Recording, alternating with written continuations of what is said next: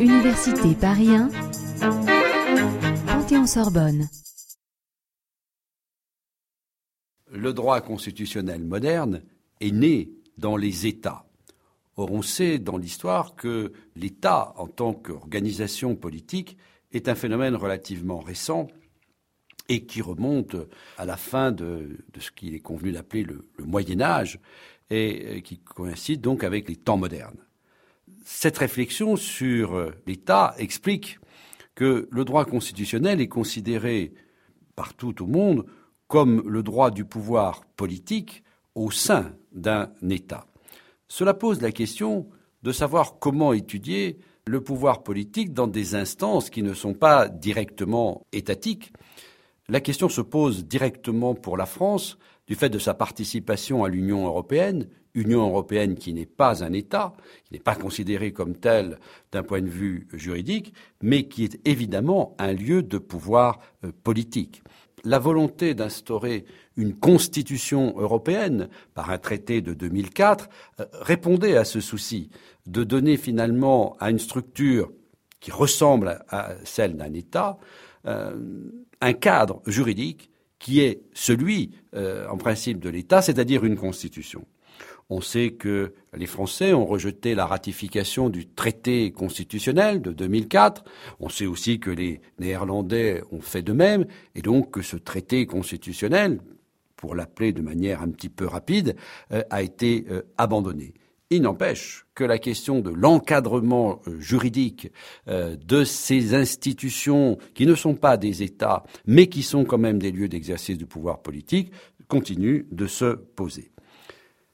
Cette réflexion sur l'État pose nécessairement, euh, pour le droit constitutionnel, euh, la question euh, du pouvoir politique, mais aussi la question des éléments qui constituent un État. Un État se définit traditionnellement, du point de vue du droit international, mais aussi du droit constitutionnel, par trois éléments.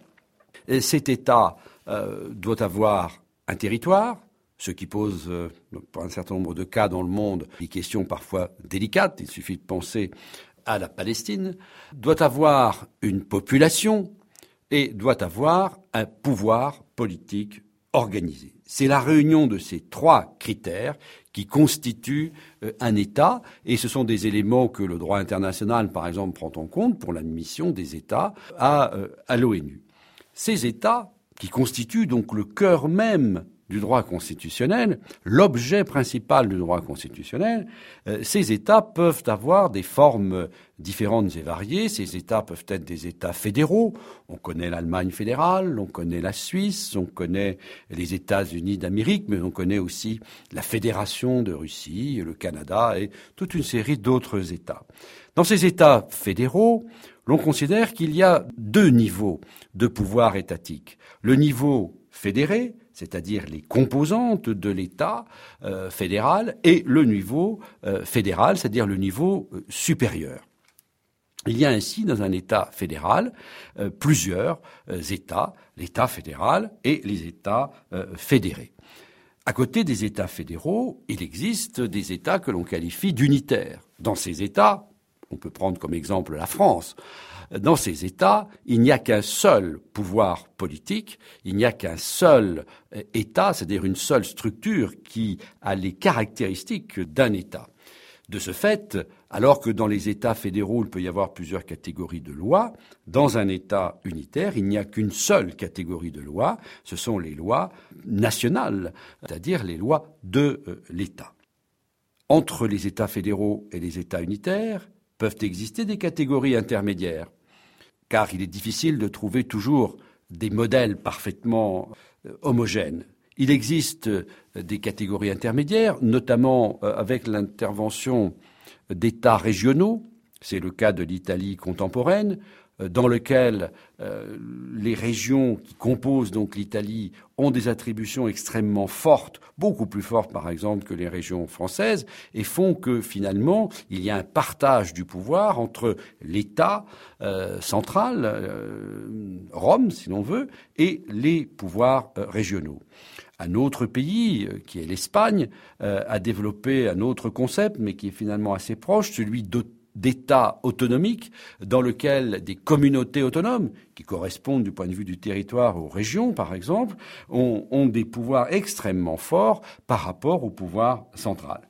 Donc on le voit, il y a parfois des différences de degrés, plus que des différences de nature entre les différentes formes d'État.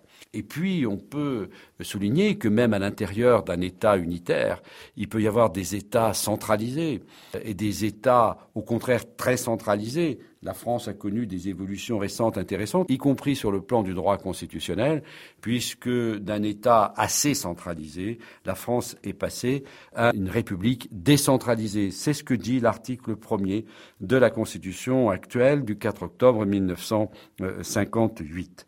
La question du pouvoir est centrale tant euh, dans l'État. C'est l'élément euh, politique de définition euh, de l'État. Cette question du pouvoir a longtemps interpellé les penseurs, les philosophes. D'abord des philosophes comme Hobbes, comme Locke en Angleterre, puis le philosophe français Montesquieu, puis ensuite Rousseau et bien d'autres encore, mais on ne cite ici que les principaux. Ces penseurs ont réfléchi à notamment à la question de savoir comment euh, organiser le pouvoir et comment éventuellement le limiter, si tant est que ce soit possible, euh, puisque pour Hobbes, par exemple, le pouvoir ne devait pas être limité. Mais à partir de Locke et de Montesquieu, la philosophie politique cherche à limiter le pouvoir politique. Comment? En introduisant la fameuse théorie de la séparation des pouvoirs, qui consiste à penser qu'il faut, pour qu'un pouvoir ne soit pas absolu, créer en quelque sorte un contre-pouvoir, afin que toute personne qui dispose d'un pouvoir ne soit pas tentée d'en abuser, pour reprendre la formule de euh, Montesquieu. Sur ces théories de la séparation des pouvoirs sont nées des interprétations euh, euh, différentes des appréciations différentes, euh, puisque l'on va pouvoir rencontrer des régimes de séparation stricte des pouvoirs sur un modèle que l'on qualifie de présidentiel parce que il est né aux États-Unis d'Amérique.